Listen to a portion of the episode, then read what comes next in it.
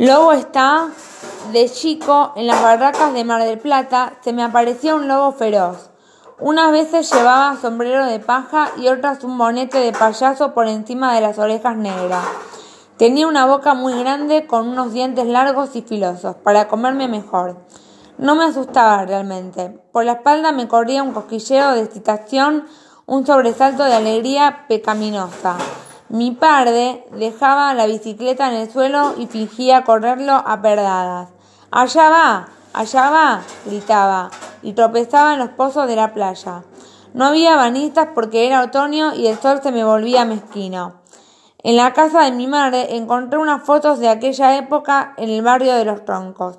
Algunos están coloreadas a mano y otras guardan el sabor de tiempo irrecuperables. Pura sensibilidad de cartón desvaído. El láser las agranda, las mejora, pero les quita la poca vida que tienen en la pátina original.